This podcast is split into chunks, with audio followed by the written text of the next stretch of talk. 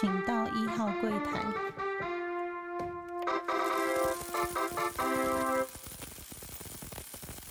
大家好，欢迎收听初一数，我是主持人 Q&A。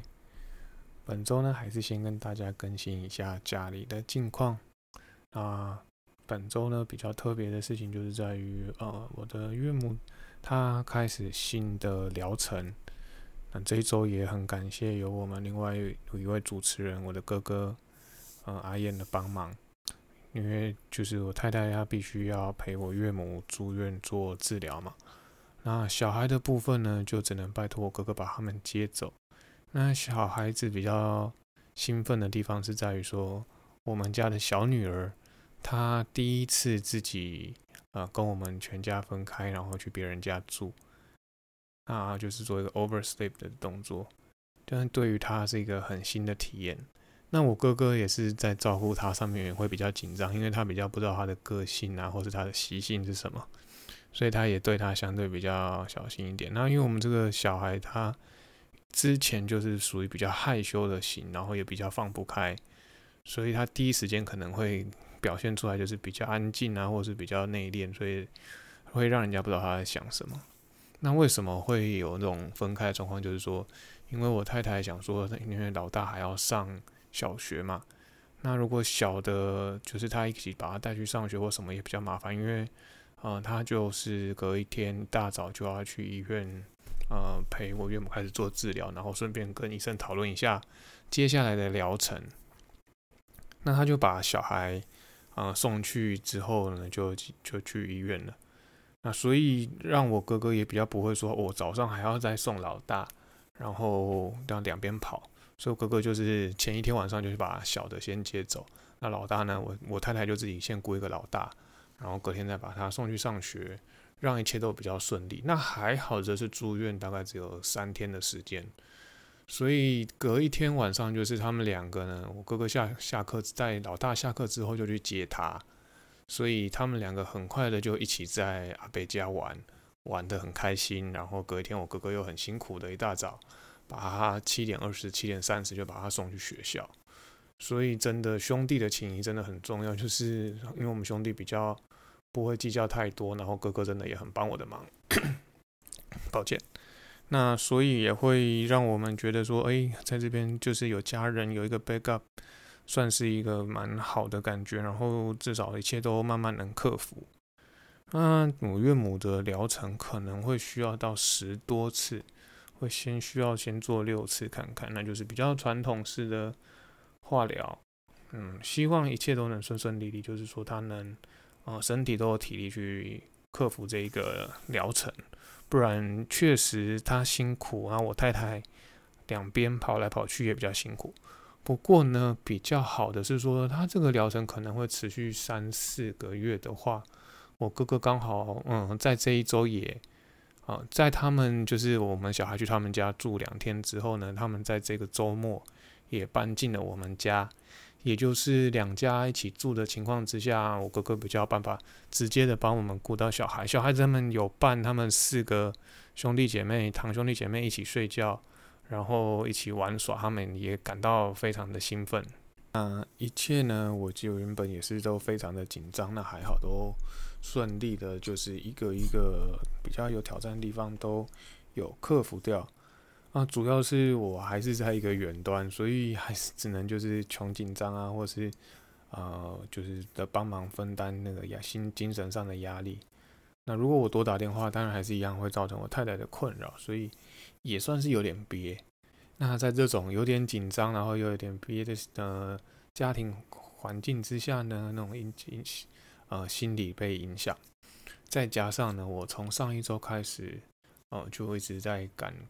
赶着工作上的进度，然后甚至到了六日，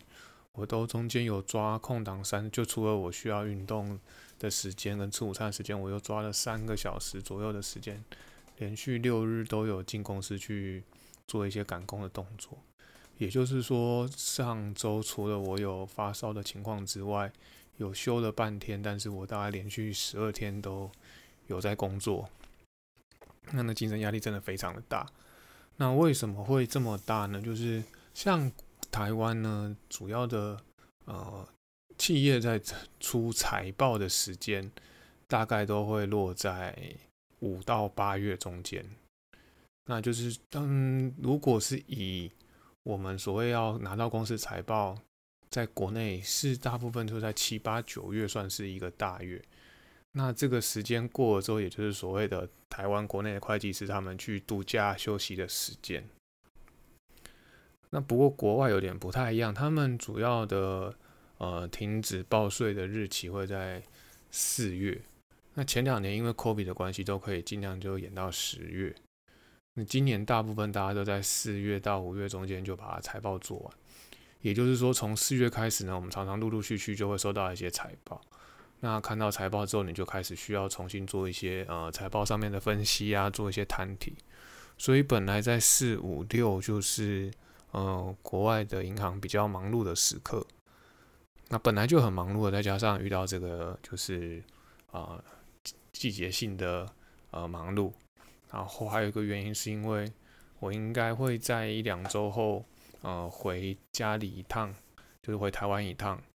那第一个是说，我自从岳母她生病了，就知道生病之后，也还没有去探视她。那再来是因为呃工作稍微比较繁忙的情况之下，也蛮多年没有做体检。那加上最近就是呃腹泻啊什么状况，然后让自己觉得身体好像是不是有点。怪怪的异状，所以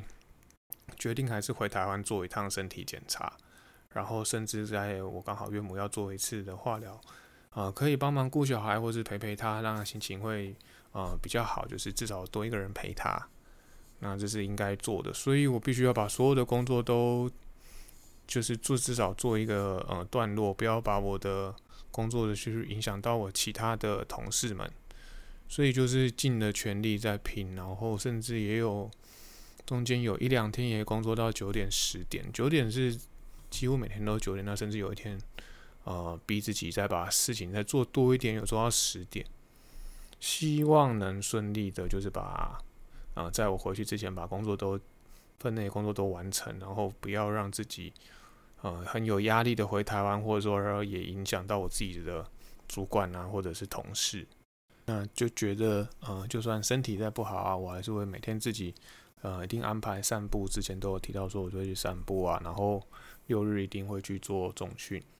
那对这一周也比较有趣的是，虽然说我六日都还有进公司，但是我进完公司都会，嗯，赶快再回家，呃，就是把东西热一热来吃，休息大概半个钟头之后，我就会，呃，去篮球场打球。那最近呢，就是开始也跟当地的那些就是呃美国人开始变得比较熟，就是因为已经打了两个月了嘛，所以呃该认识的人啊，或是说在就是他比较常会来这些人都已经有默契了。那我觉得比较特别就是说，呃你在一个 四十岁的情况之下，还可以在呃球场上面奔驰。觉得还还蛮感觉蛮不错的。那为什么说还蛮不错？就是年轻的时候，在大学的时候，哦，你打篮球啊，或是参加系队打篮球，当遇到一些老人的时候，都会觉得说，哇，这些老人就是打球都还是会会很有进攻的效果，然后他们防守也都很到位。那或许体力不足年轻人，但是他们就是哎很会投啊，或者很会上篮，然后就是偷短偷偷。懒懒的，然后就可以得分。呃，人家说所谓的打老人球。不过自己到自己四十岁的时候，发现哇，真的是也是还是可以得分，然后也可以防守到呃对对方的那些球员的时候，就觉得说哇，我自己变成自己在打老人球，也觉得还蛮有趣，就是角色上面的互换。然后你因为也有年纪，你比较会动一些头脑，因为不想要拖累队友，就动头脑。那动头脑之后，你就会把得分的效率真的会提升，跟过去常常在球场上就是比较，嗯，我常常觉得说自己在球场上说一无是处那种感觉，啊，完全不太一样。就是你会尽全力的会把想办法让，呃，球队可以继续的运作啊，或者是说，呃，帮助队友得分，或者自己得分，那觉得哇，以前的那种感觉有点真的不太一样。那自己也会越来越想要去打球。所以也连续打了两天。那这边打球的习性也跟以前在国内比较不一样。以前我记得大学的时候在练球，我们常常都选择中午练球或者中午比赛。那就算台湾天气再热，那种三十七八度，大家还都是照打，然后就灌很多水，然后继续照打。我觉得大家毅力都很强。那就算有什么暑假的暑训啊，或者寒假的寒训，其实也都是从一大早大概九点，然后大家练练练，然后练到十二点，真的打完球去吃饭大概一点。但我现在工作的所处的国家是一个算是热带国家。什么叫热带国家？就是说它一年四季的温度都维持在三十度的上下，也就是像台湾，我们会很明显的会有。哦，比较冷的天气跟比较热的天气，像五五月开始到十一月都属于比较热的时候，那十二月到四月中间就会比较冷一点点，就会还蛮明显的。抱歉了，今天有点鼻涕倒流，所以讲话都有点卡卡的。那台湾的话，就是我们会觉得说，诶，好像有这种人家以前都讲说四季如春啊，或是四季分明。但现在全球暖化之后，感觉虽然说温度上升，但是你还是可以很明显知道什么叫冬天，什么叫夏天。那我在国家就是不太一样，它就是随时都是热的，因为我刚好待满一年嘛，所以你会发现说，其实它除了就是有雨季跟干季以外的差别，其他其实就是每一天的温度都一样。那也就是说，你不太可能在正中午太阳正大的时候呢，啊，去打球，很少人这样做了。那另外一个方面是太阳真的很晒，就是呃有国外的国家，他们通常空气污染比较不会那么严重，不像台湾确实真的空气差很多，然后天空永远都灰灰雾雾的，所以你在紫外线的那个吸收上面也会比较没有那么大。那这边就是说你随时都是直晒，我记得之前在纽约，就算冬天你在遇到太阳的时候，你也会很容易的就是会晒伤的感觉。那这边更不用说，这种热带国家，你就是随时都在啊曝晒在太阳之下。然后我本来是一个算皮肤比较不容易吸收黑色素的人，来这边还是一样啊，变黑了，然后甚至沉淀那种黑的感觉，就是啊欧掉 day 欧博士那种感觉。所以还是有差，就是说你在什么样的嗯，就是气候下生呃生存，或者是说生活。都会有点让你的肤色不太一样啊，还蛮特别的体验。然后再加上说，最近也觉得说，呃，如果我可以跟这些当地的人很熟的话，因为很容易就会认识新的朋友嘛。那或许我甚至都觉得说，搞不好这些有些年轻人呢，他的爸爸妈妈是不是就是我们的同事，甚至是我们同事的亲戚？就觉得会有这种可能性，就觉得还蛮有趣的。所以，当然目前大家就是打球就是打球，然后讲讲屁话，还目前还都不会聊天啊，或是问一些比较私人的事情。因为国外他们对这种私人事情还是比较有隐私，所以比较不会再去讨论这些。譬如说你做什么啊，你工作做什么工作啊，或是你现在是不是大学生啊，或者是什么，就是大家都是只有做简单的寒暄跟闲聊，然后还有就是认真在球场上的运动。我觉得就是算是一个很新的体验，因为以前我记得我在啊美国念书的时候，也不会有这种每一周啊固定去一个球场，然后跟当地人就是一起打球的那种感觉。我记得只有一段时间，我都会跟着一些中国人，他们一起去呃美国球场打球。然后有另外一段时间是去我朋友的学校，就是大学，也跟他们的。但因为你的队友都还是台湾人，所以对手有可能是外国人。但我现在的情况之下，就是说只有我一个是讲中文的，其他他们就是讲，不管是讲方言或者是讲英文都有。所以你完全就是必须要用英文啊，或者是说就听他们讲他们的习惯的语言。啊，在场上的话，算是就是比较沉默寡言吧。对啊。但总结一句就是。嗯，真的还可以在球场上，然后有这种机会可以奔跑，然后可以呃轻松上篮啊，或者是投投篮，这种感觉真的还不错。那也很谢谢家人他们，因为他们就是有他们的回去，我才有办法做这件事情。那并不是说我一定要去打球，或是说很享受而是我觉得我必须要，我们夫妻的共识就是说，不论做什么角色，你都要把握时间，做一些平常不会去体验的事情，然后来提升自己。那我觉得跑单纯的跑步又很无聊，但是如果说像打篮球，因为我们都打全场嘛，所以你这种呃一直在跑步的话，可以提升自己的体力，然后也可以提，就是加上重训的话，可以提升身体的强度跟对抗性，让自己的身体也会更健康，然后。大量的排汗也会让，就是平常我在工作上可能都坐着嘛，然后又长时间的坐着，然后可能三餐也不太正常，所以把这些身体上的毒素啊，或者是那种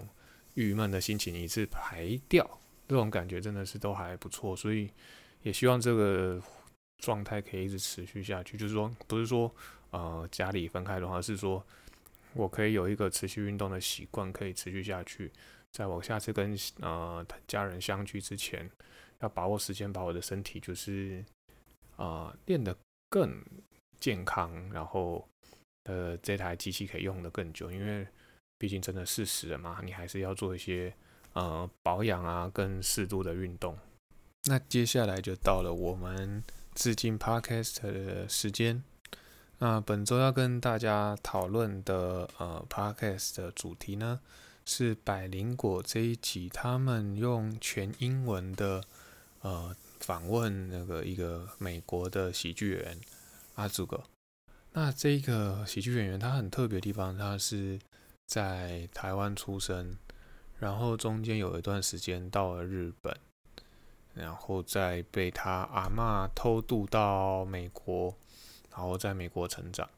那相对他现在可能对于日文跟中文都不是表达能力太好，那他的口条完全就是一个全美语的口条。那当然他的呃成长过程非常的精彩，譬如说，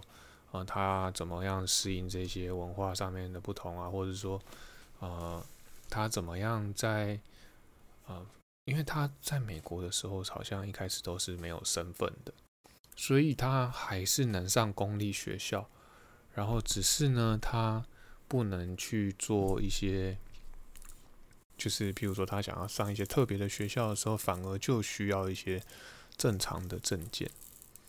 那这个跟我目前呃，我们小孩他之前在这边念书的状况有点不太一样。那或许我不知道，不确定说我们到底可不可以让我们的小孩念公立学校。但是因为我们在这边呃，都是让小孩念呃当地的教会学校。那也不是说教会学校一定要念私校，好像比较特别，而是说，第一个是我们上一次之前有提到，他这边的私立学校的学费跟台湾就是你补习班加上就是课后辅导加上你一般的小学的学费，相加起来学费竟然都是差不多的，所以我们觉得，哎，让他念私学校，然后得到比较妥善的照顾，啊，应该也比较好，加上因为。呃，公立学校的学生可能呃比较会参差不齐。那毕竟我们算是外来的，第一时间如果跟不上，或者是会有一些状况的话，也会比较担心。然后可能因为种族也比较不一样，因为公立学校的呃跟私立学校，私立学校我我们的小孩念的学校，他们的分配的上一次有提到的分配的还蛮均匀的，就是什么人种都有，所以并不会有特别的。呃，什么歧视啊，或者是什么的问题？但是我就我所知，这边的如果念公立学校的话，它还是有分，就是当地人啊跟外国人还是会有一个落差。那加上甚至我们去报名一些私立学校，他也会建议说，你像你这种都没有在美国念过书的小孩，我建议你们还是要念有语言学校。所以当时我们也不知道我们小孩跟得上跟不上，所以。还是让他们念，就是可能会附设课后辅导，会有一些英文加强班的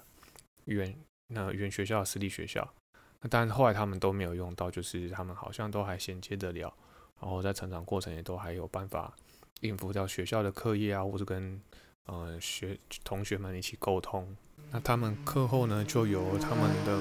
我飙车主，他们的课后呢，就由他们的妈妈，就是我太太。就是来给他们加强，就是中文的部分，然后从 b u r p l e 开始教，然后到写国字，然后跟数学，然后英文就是每一天都有课后的功课，所以要去念阅读啊，或者要写一些作业这样子。那小的的部分呢，他就是我觉得他小的会跟阿祖狗的那个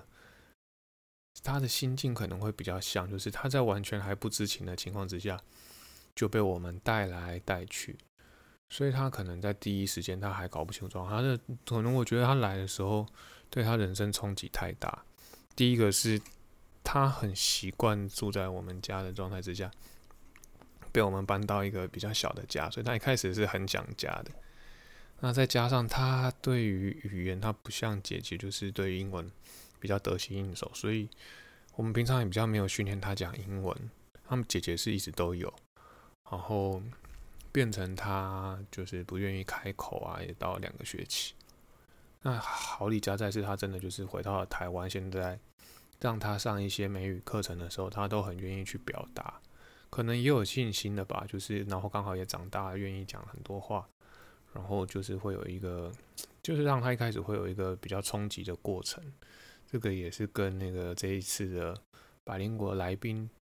心境会比较像。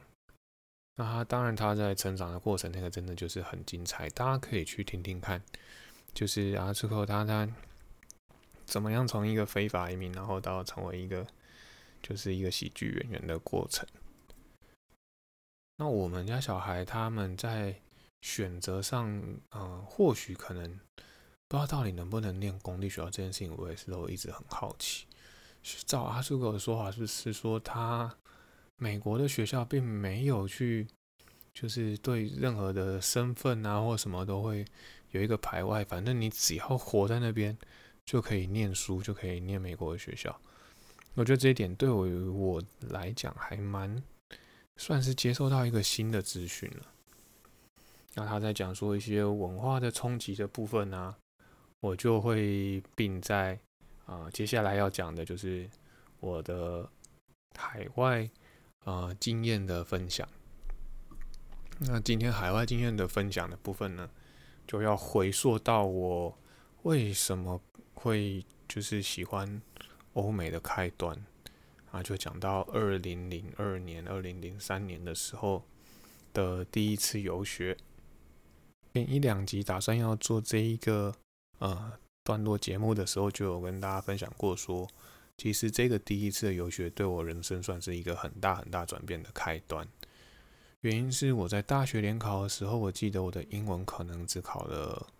三十分到四十分还是五十分，我有点忘了。总之是不是一个太好的成绩啊？应该是确切应该是说，嗯，英文的阅读写作它是分开算分的嘛，就是选择题跟写作题是分开算分的。那我记得我可能选择题只拿了三十多分，然后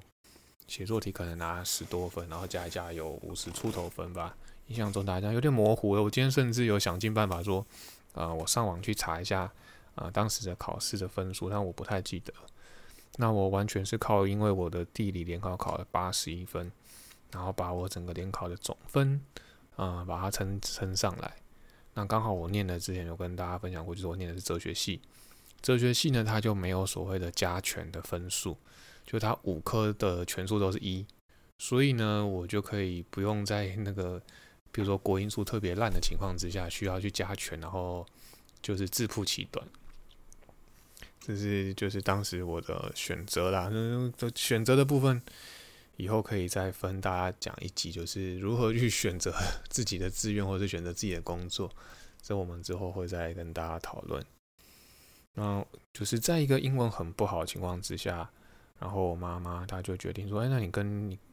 啊。”一起去游学看看好了，跟你哥哥以前一样，他大学的时候有去参加他们学校的交换学生，然后有去美国游学两个月。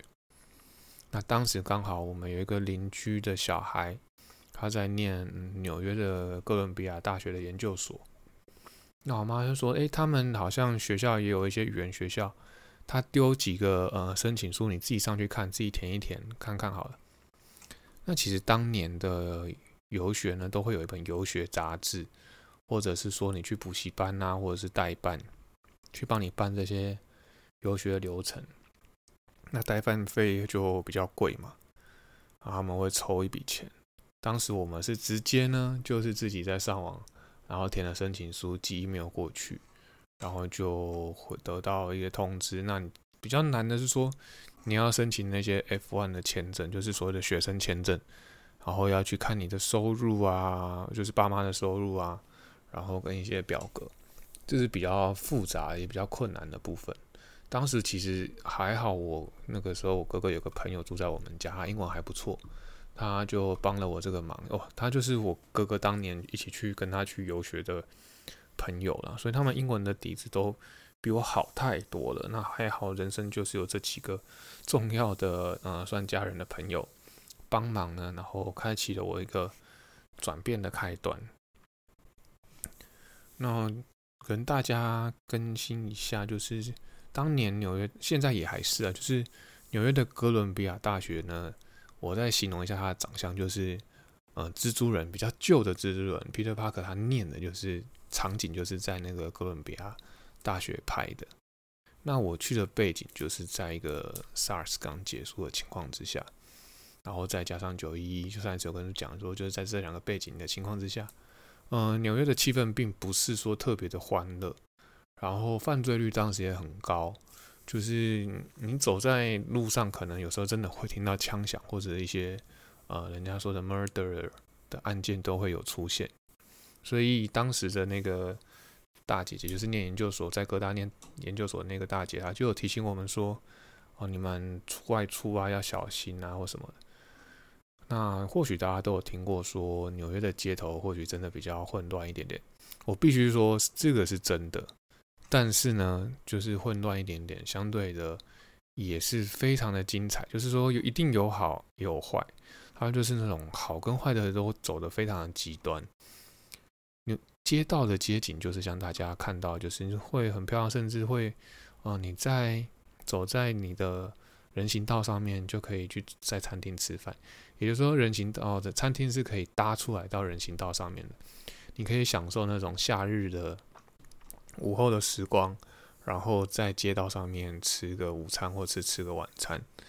然后会有人服务你，这种感觉就是很棒。当年我才啊不到十九岁吧，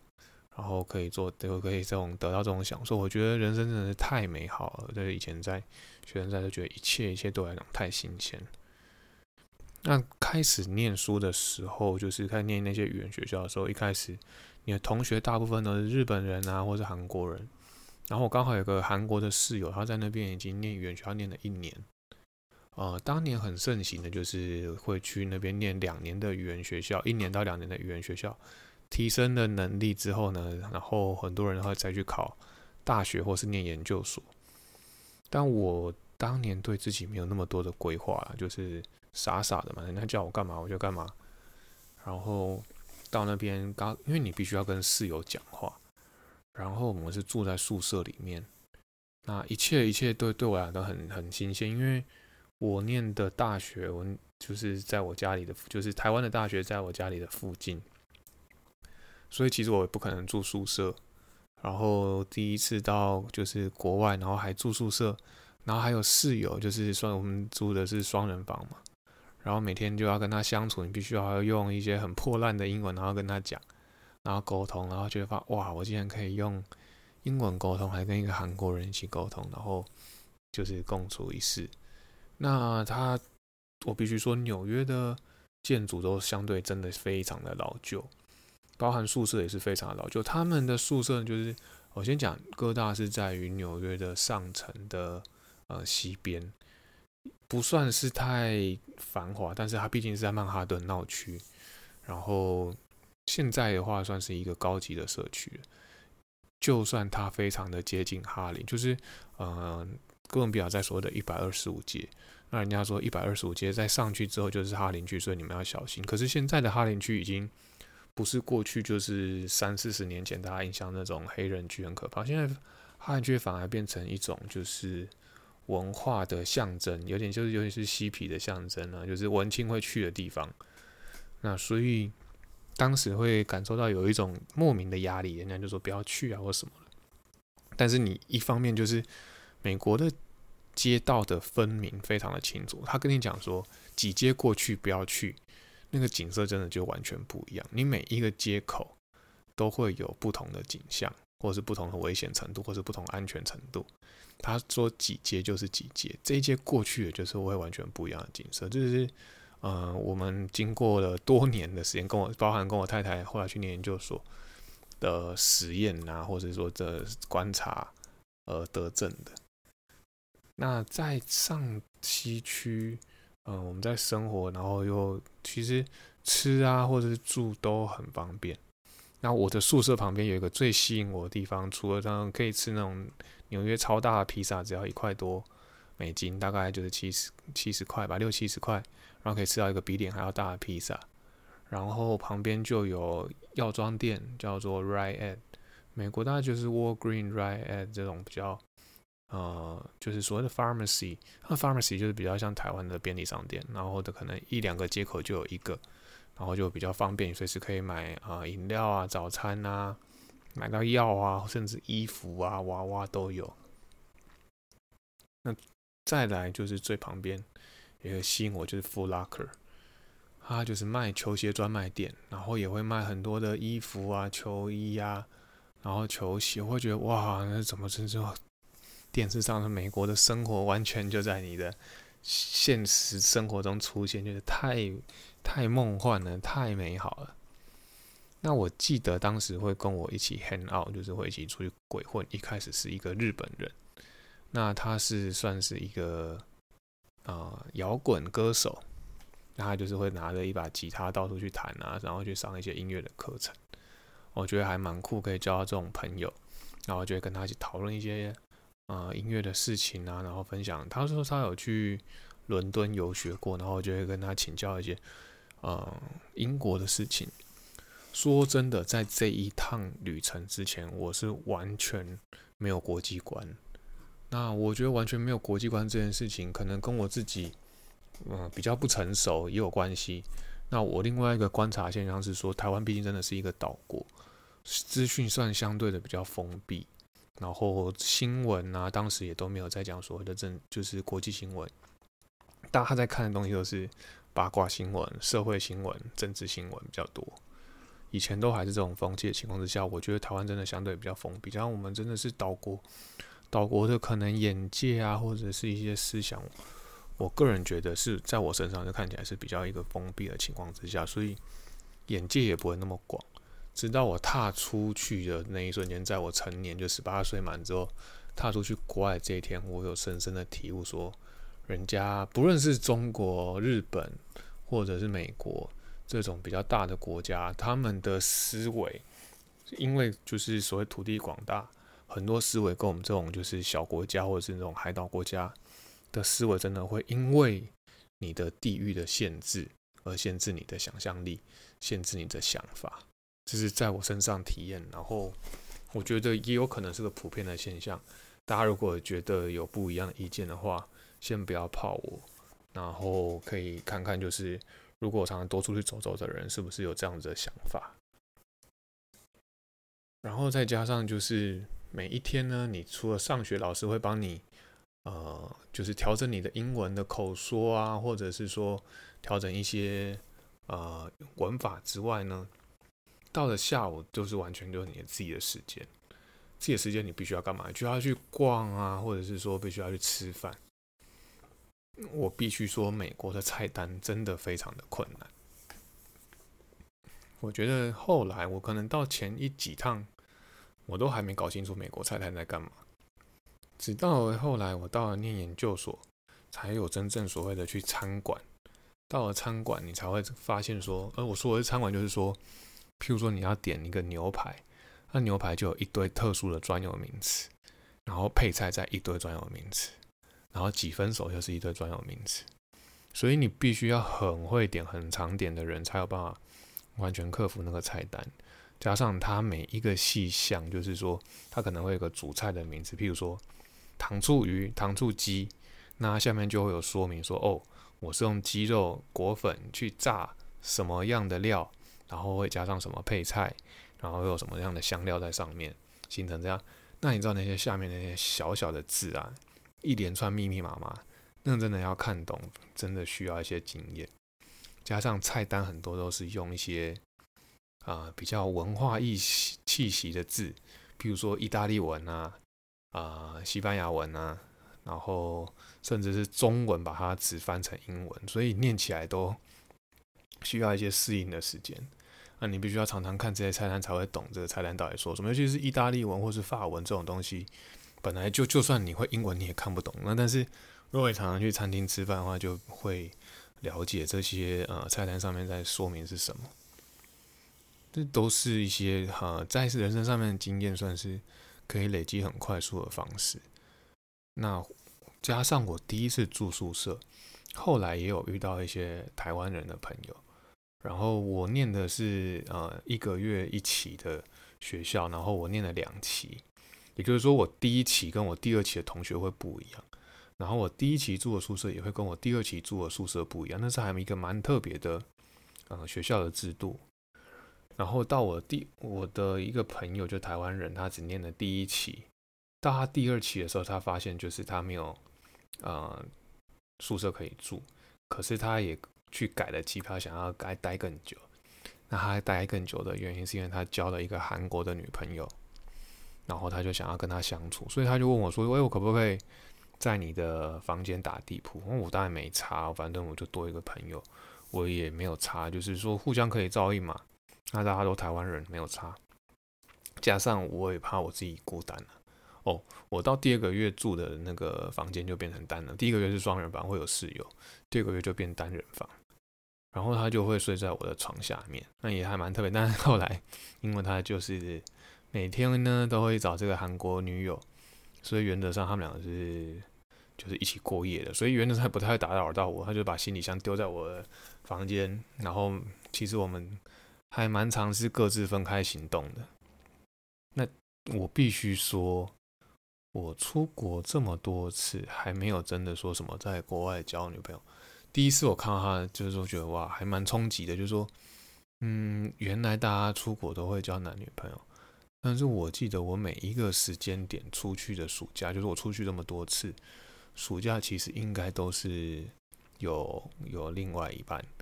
啊，不是说就是结婚，就是说都是有女朋友，或者说真的到我念研究所，我甚至已经结婚才出国。那这也是为什么我结婚才出国念研究所的原因，就是我知道国外一定会很容易出状况。那我自己也很幸运，就是三年三次、四次都没有出什么状况，就是说，应该说自己也胆小啦，然后也没有什么艳遇的机会，或是我记得印象有几次，就是人家可能有暗示啊，就是一些韩国人啊、日本人暗示，但我可能就不太懂语言，也不太好，所以都没有意会过来。那不像我那个朋友就很厉害，就是交女友的高手。马上就跟韩国女生鬼混啊，然后我觉得还蛮特别的。我记得后来他到了台湾，回到台湾就是两个月结束后回到台湾，还有再去韩国找他。后来就是听到一些朋友讲那个韩国女生那些事情之后，他就有点心灰意冷，然后就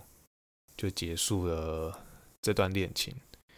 那我觉得就是他说说哦，你出国游学都会有一些。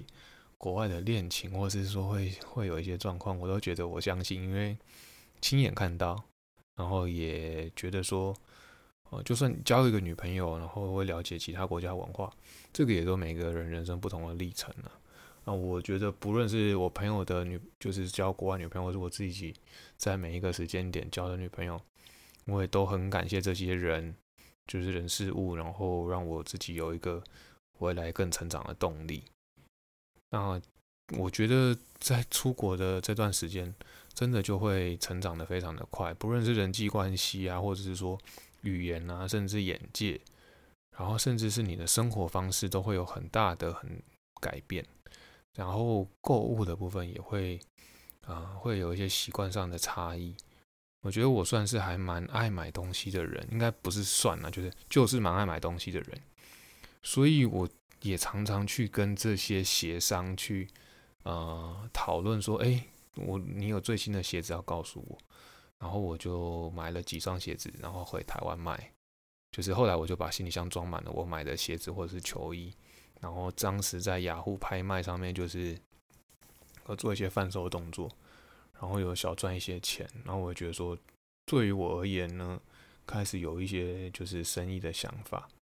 那也就爱上了这些就是所谓球衣啊，或者是呃球鞋的状态。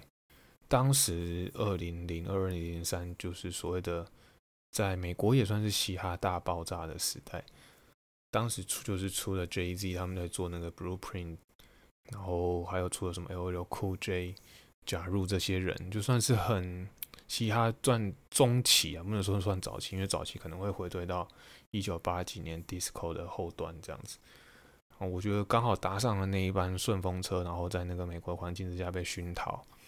这一趟的旅程呢，我就是之前讲的，改变了我人生很大的一个。那当然，就是因为我会如此爱上纽约，然后受受到这些文化冲击，也都是因为呃有了我妈妈的开端，就说你要不要出国去试试看。再讲一个特别的故事好了。后来呢，我就也就因为当时有玩滑板，那也认识一个玩滑板的韩国朋友，然后我们在宿舍遇到的，然后因为他可能是我记得我是。就是 next door 就是邻居嘛，然后刚好他也跟我一起常常在跟我们的 security guard，就是管理员宿舍的管理员一起聊天，保全聊天。保全呢是一个呃加纳来的，加纳加纳来的呃，算是我会搞不清楚他在合法移民还非法移民。总之呢，他住在一个布朗区，就是 Bronx。我觉得 Bronx。的恐怖程度，就是黑的程度，甚至是比所谓哈林区更夸张。那这个地方的恐怖呢，以后可以再跟大家分享别的故事。那那是我第一次在就是见识到什么叫美国的黑人区。它那一区呢，很多叫做就是很多的 project，project 就是比较像是一些援助计划的那种房子。那当时那个房子里面就会住了很多吸毒的人啊，或者是因为都是大家都是低收入户嘛。就算是补政府补贴让你住在那边的那种 project 的居民都会是比较混乱的，那一定会有很多的帮派、很多的毒品在这些 project 当中流动，这个是真实的事情。那这个加纳的呃好朋友呢，他就说有一天就跟我们约说，哎，有一个晚上去我家这边 hang out 好不好？我们当然就说哇，好啊，去啊，没去过去去看看。等到我们开始上了车之后，我那个韩国朋友跟我两个就傻眼。他开了一台就是 Golf 到早期的 Golf 福斯的车，然后那个音乐放的很大声，就是还很流行那种音乐放超大声。他音乐放一放呢，那个喇叭会从门上面掉下来。然后 我们有种哇靠，这上了贼船的感觉。然后他就把我们带到，我们根本就其实搞不清楚，因为你说真的，你才刚到美国，刚到纽约，你根本搞不清楚什么安全，什么不安全。就跟他到了他的社区，就是他的 neighborhood，然后到那边之后就发现说，哇，他带我们去见识他的朋友那种非洲的移民区。然后呢，他就到我们的一个商店，然后他就说，商店老板就说，如果你要融入我们的话。你就要把这一杯药酒喝下去，还就从他的柜子，从地上那个柜子拿起来一杯奇怪的酒，是自调的，然后是一个粉红色。那我猜他就是加那种塔 q 拉，或者是加那种 v 嘎那种很重的酒，然后再调成水果酒，然后让你喝下去。那你开始就会有一些奇怪感觉，因为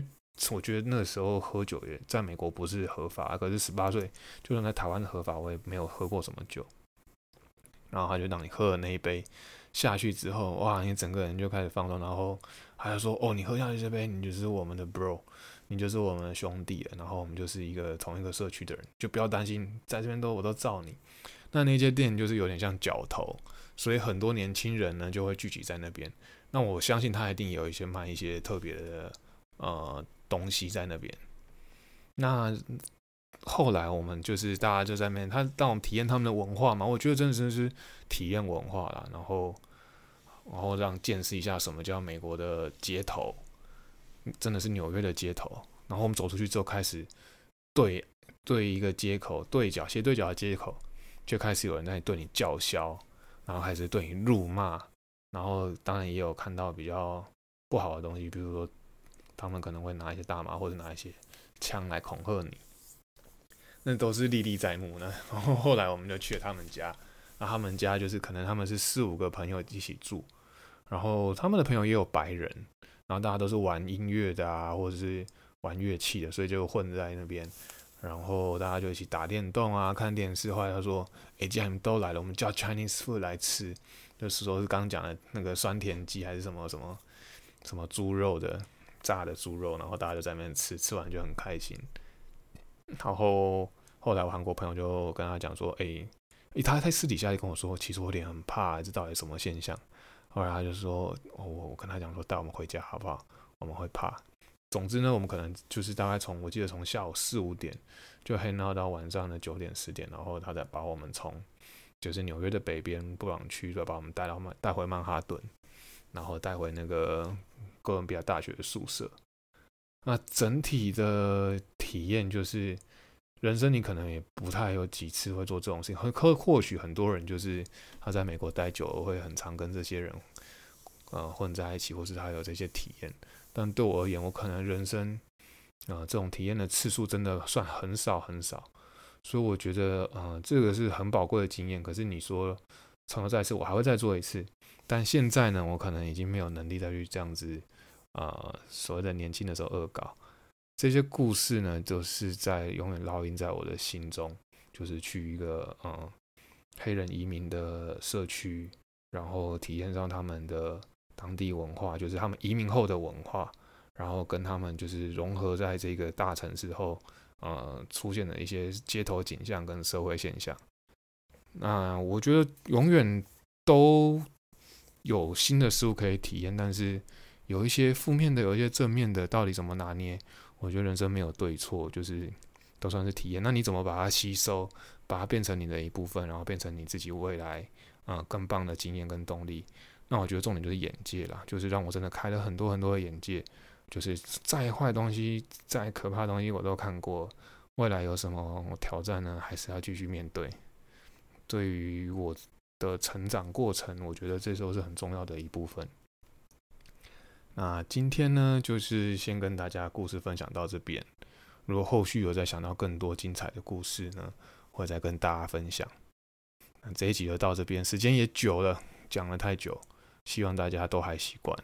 那如果喜欢我们节目，还是希望大家帮我们做一个分享的动作。我哥哥上一次不要再跟我说，我一个人唱独角戏，他觉得希望我能更精进。那也希望他有机会跟我一起录音。然后如果有批评指教的话，欢迎大家帮我留言，或是就是私讯我们的 IG，让我们知道说我们有什么地方需要改进。那这一集就到这边，谢谢大家，拜拜。